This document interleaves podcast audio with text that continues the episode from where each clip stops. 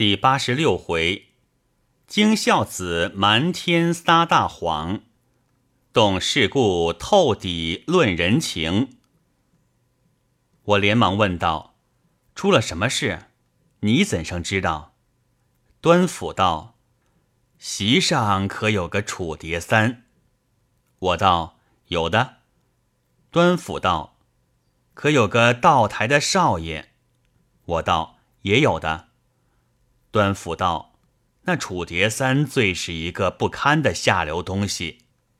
从前在城里充医生，什么妇科、儿科、眼科、痘科，嘴里说的天花乱坠。有一回不知怎样，把人家的一个小孩子医死了。人家请了上海县官医来评论他的医方，指出他药不对症的凭据，便要去告他。”吓得他请了人出来求情，情愿受罚。那家人家是有钱的，罚钱人家并不要。后来旁人定了个调停之法，要他披麻戴孝，扮了孝子去送殡。前头抬的棺材不满三尺长，后头送的孝子倒是昂昂七尺的。路上的人没有不称奇道怪的。及至问出情由，又都好笑起来。自从那回之后，他便收了医生招牌，搜罗些方书，照方合了几种药，卖起药来。后来药品越弄越多了，又不知在哪里弄了几个药房的方子，合起来堂而皇在挂起招牌，专卖这种东西。叫一个姓苏的。带他做几个访单，那姓苏的本来是个无赖文人，便带他做的淋漓尽致，他就喜欢的了不得，拿出去用起来。那姓苏的就借端常常向他借钱，久而久之，他有点厌烦了，拒绝了两回，姓苏的就恨起来，做了一个禀帖，加了他的药房访单。向地方衙门一告，恰好那位官有个儿子是在外头烂嫖，新近脱阳死的。看了禀帖，疑心到自己儿子也是误用他的药所致，即刻批准了，出差去把叠三提了来，说他败坏人心风俗，伪药害人，把他当堂的打了五百小板子。打得他皮开肉绽，加号了三个月，还把他递借回籍。那杂种也不知他是哪里人。他到堂上时，共是湖北人，就把他递借到湖北。不多几时，他又逃回上海，不敢再住城里，就在租界上混。又不知弄了个什么方子，熬了些膏药，挂了招牌，上了告白。买戒烟药，大凡吸鸦片烟的人，劝他戒烟，他未尝不肯戒，多半是为的从上瘾之后，每日有几点钟是吃烟的，成了个日常功课。一旦叫他丢了烟枪，未免无所事事，因此就因循下去了。叠三这宝货，他揣摩到了这一层，却异想天开，话说他的药膏。可以在枪上戒烟，譬如吃一钱烟的，只要称出九分烟，加一分药膏在烟里，如此逐渐减烟加膏，至将烟减尽为止，自然断瘾。一般吃烟的人信了他这句话，去买来试戒。他那药膏要卖四块洋钱一两，比鸦片烟贵了三倍多。大凡买来试的，等试到烟药各半之后，才觉得越吃越贵了。看看那情形，又不像可以戒脱的，便不用他的药了。谁知烟瘾并未戒脱丝毫，又上了他的药瘾了。从此之后，非用他的药掺在烟里不能过瘾。你道他的心计毒吗？我听到这里，笑道。你说了半天还不曾到题，这些闲话与昨夜吃花酒的事有甚干涉？”端府道：“本是没干涉，不过我先谈谈蝶三的行径罢了。他近年这戒烟药一层弄穿了，人家都知道他是卖假药的了，他却又卖起外国药来了。店里弄得不中不西，样样都有点儿。这回只怕陈志农又把他的牛尾巴当血片鹿茸买了，请他吃起花酒来。”却闹出这件事，他叫的那个局，名字叫林飞青，相识了有两三年的了。后来那邵大人到了上海，也看上了飞青，他便有点醋意，要设法收拾人家。可巧碰了昨天那个机会，祥云府所戴的那个戒指，并不是自己的东西，是他老子的。我道。他老子不是现任的道台吗？端府道：“那还用说，这位道台和现在的江苏府台是换过帖的。那位府台从前放过一任外国钦差，从外国买了这戒指回来，送给老把弟。这戒指上面还雇了巧匠来，刻了细如牛毛的上下款的。”他少爷见了欢喜，便向老子求了来戴上。昨夜吃酒的时候，被飞青闹着玩，要了去戴在手上。这本是常有之事，谁知飞青却被蝶三骗了去。今天他要写信向祥云府借三千银子呢。我道：他骗了人家的戒指，还要向人家借银子。这是什么说话？端府道：“许知云府没了这个戒指，不能见他老子。这明明是讹诈，还是借钱吗？”我笑道：“你又是哪里来的耳报神？我昨夜当面的时候还没有知道，你倒知得这么详细。”端府道：“这也是应该的。我因为天气冷了。”买了点心来家吃，往往冷了。今天早起，刚刚又来了个朋友，便同他到馆子里吃点心。我们刚到了，恰好他也和了两三个人同来，在那里高谈阔论，商量这件事，被我尽情听了。我道：“原来你也认得他？”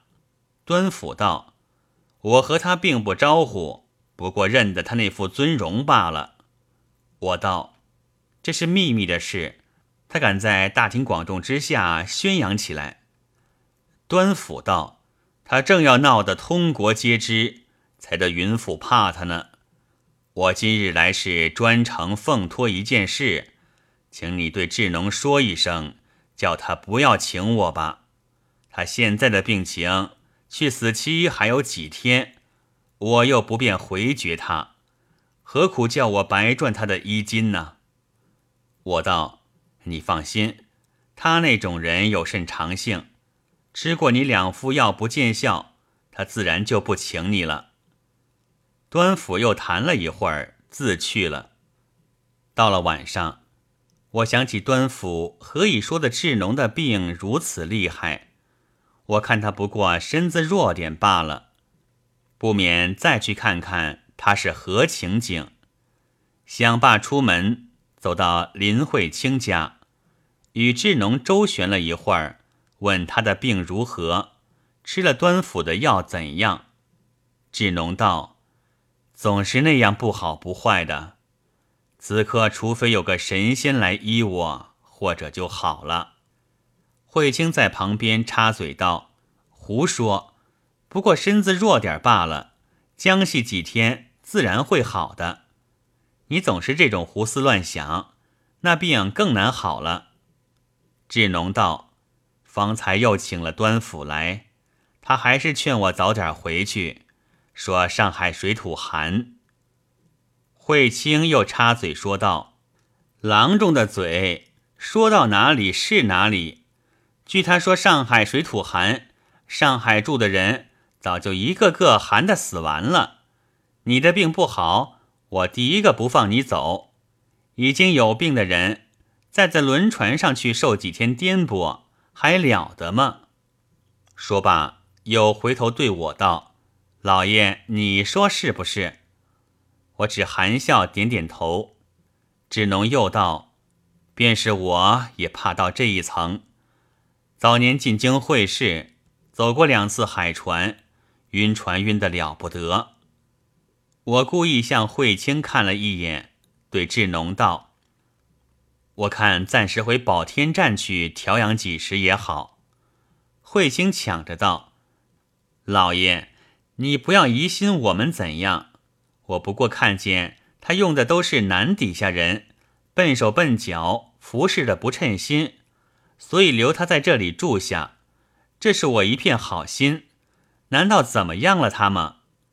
我笑道：“我也不过说说罢了，难道我不知道他离不了你？”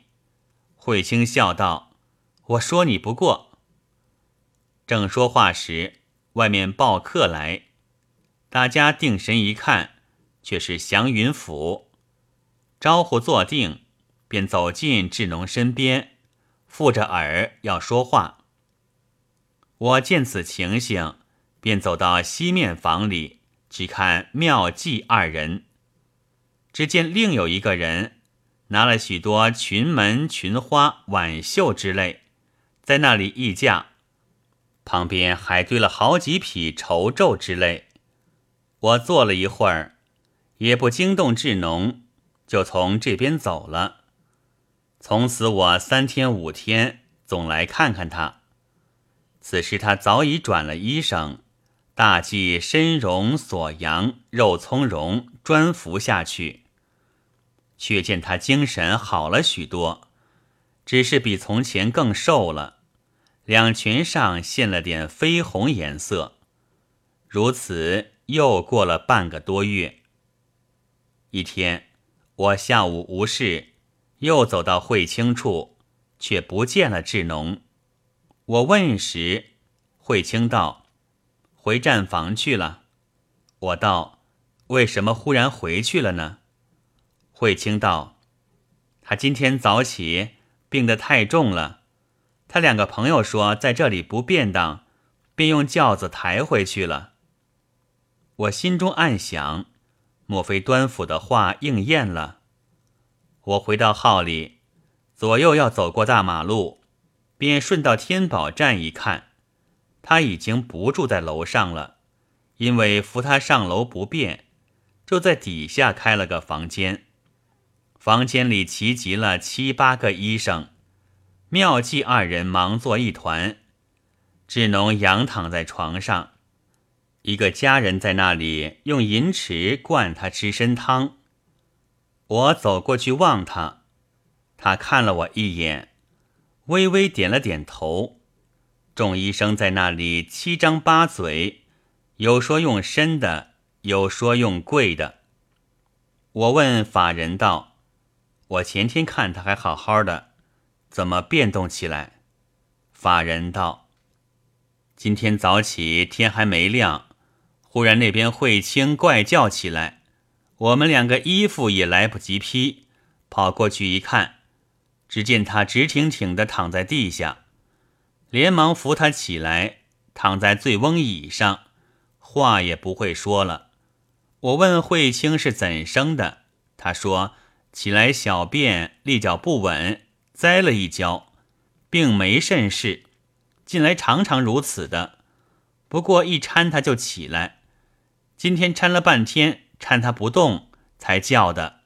我们没了主意，姜汤参汤胡乱灌就，到天色大亮时，他能说话了，自己说是冷得很。我们要和他加一床被窝，他说不是，是肚子里冷。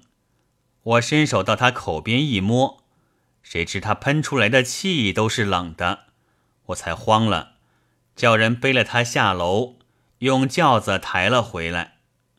我道：“请过几个医生，吃了什么药了？”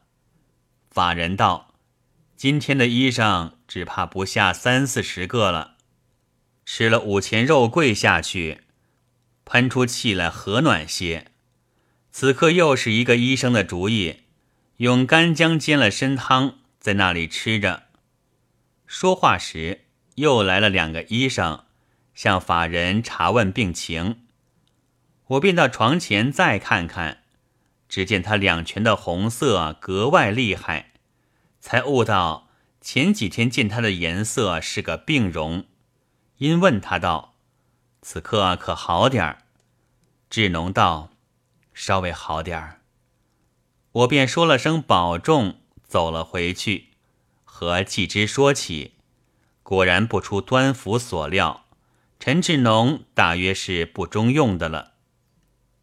到了明天早起，他的报丧条已经到了，我便循着俗例送点蜡烛长定过去。又过了十来天，忽然又送来一份附帖，封面上刻着“木舍寿圣安”的字样，便抽出来一看，附帖当中还加了一扣哀旗，及至仔细看时。却不是哀起，是个知起。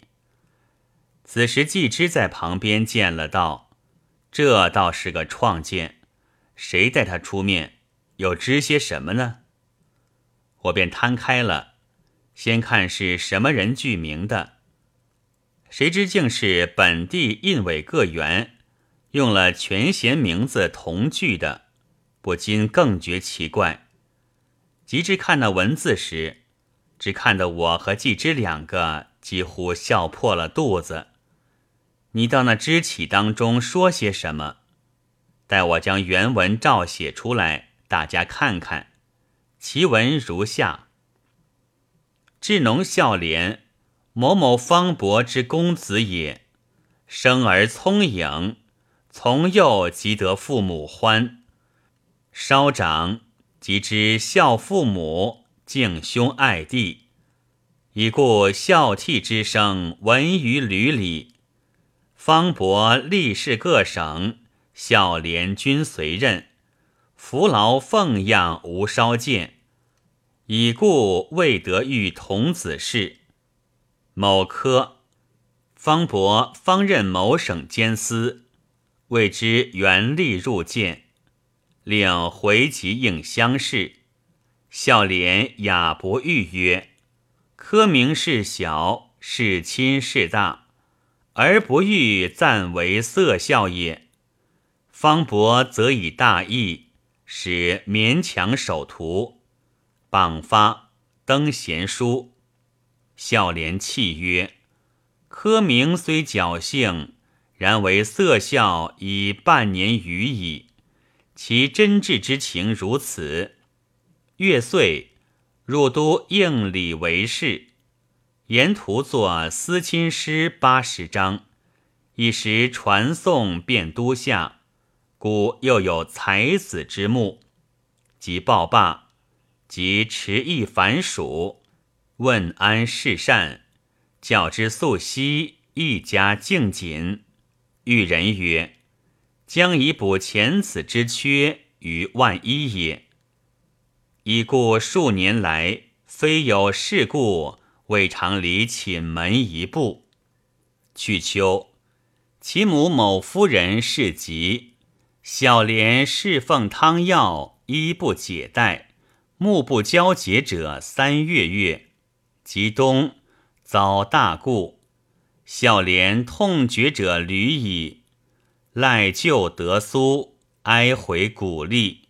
前告其兄曰：“弟当以身殉母，兄宜擅自真位，以奉言亲。”兄大惊，以告方伯。方伯复则以大义，使不敢言。然其殉母之心已决矣。故今年丙于方伯，独任奉丧归礼。沿途哀泣，路人为之动容。府邸上海，以哀悔成病，不克前进。奉母夫人柩，暂错于某某山庄。一则赞誉旅社仍朝夕服病，亲至错所哭殿，风雨无间。家人苦劝立祖不听也。至某月某日，竟遂其训母之志矣。临终遗言以催蝶恋。呜呼！如孝廉者，诚可谓孝思不愧矣。查历载，孝子顺孙，国有归姓其节，得详具事略。奏请经表，某等公寓私事不便淹没。除具详督府学县外，仅草具事略。伏望海内文坛俯赐鸿文巨制，以彰风化。无论诗文词垒，将来会客成书，共垂不朽，无任盼切。季之看了还好，我已是笑得伏在桌上，差不多肠都笑断了。季之道：“你只管笑什么？”我道：“大哥没有亲见他在妓院里那个情形。”对了，这一篇之起，自然没得好笑。季之道：“我虽没有看见，也听你说的不少了，其实并不可笑。”照你这种笑法，把天下事都揭穿了，你一辈子也笑不完呢。何况他所中的就是一个“训”字。古人有个成立，醇酒妇人也是一个训法。我听了又笑起来，道：“这个待他变得好得很，但可惜他不曾变作人虾。如果也变了人虾，就没有这段公案了。”既知道，人家说少见多怪，你多见了还是那么多怪。你可记得那年你从广东回来说的，有个什么银富建牌坊的事，同这个不是恰成一对吗？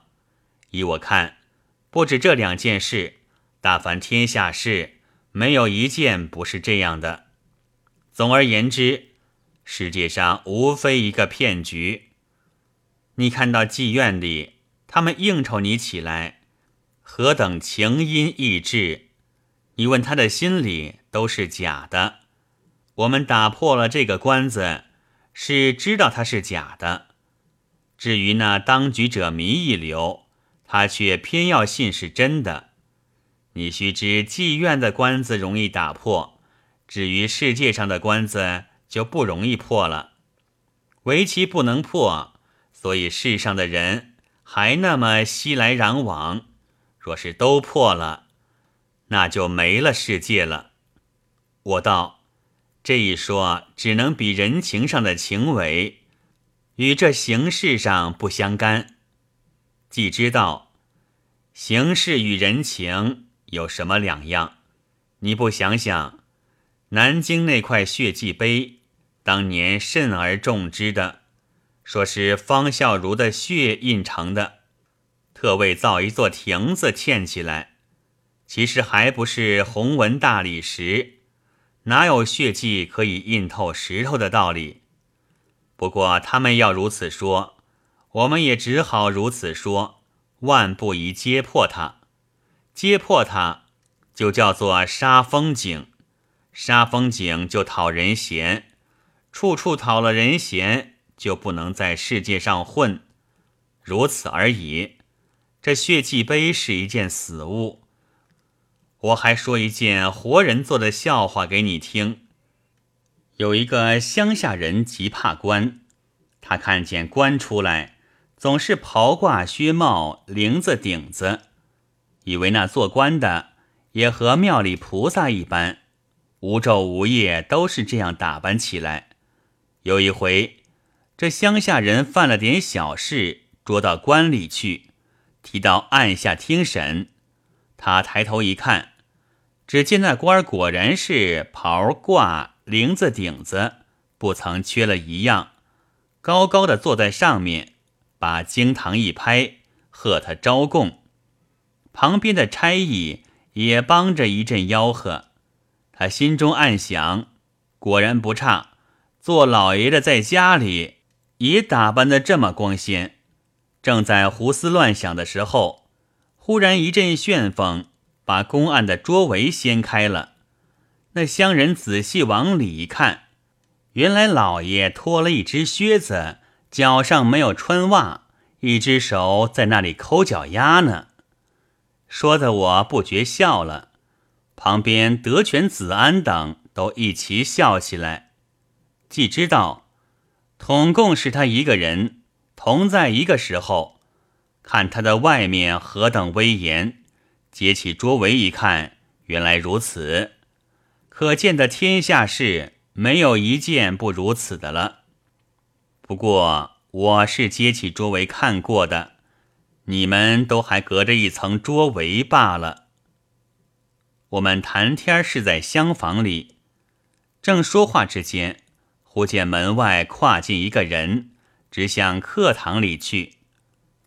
我一眼瞥见这个人十分面善，却一时想不起，正要问继之，只见一个茶房走进来道：“狗大人来了。”我听得这话，不觉恍然大悟，这个是许多年前见过的狗才。